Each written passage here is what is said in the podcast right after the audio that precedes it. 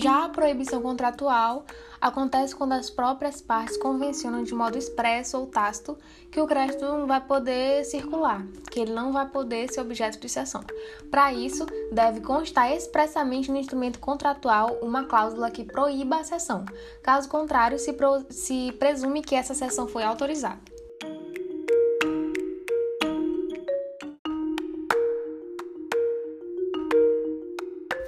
Agora, né, voltando a tratar dos requisitos da cessão com relação à natureza da prestação, crédito não deve estar diretamente ligado à pessoa do credor como decorrência da própria natureza de prestação, o que ocorre com as prestações personalíssimas.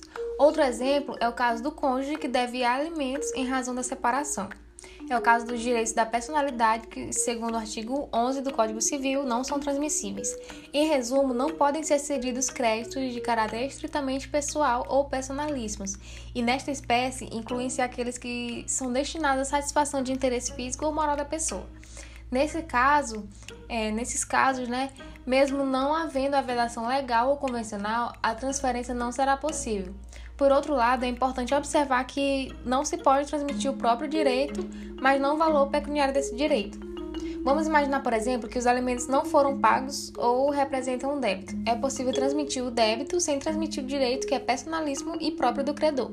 A cessão ela não poderá ser admitida apenas nos casos em que se deve proteger os interesses do devedor em decorrência da relevância que assume a pessoa do credor para o cumprimento da prestação.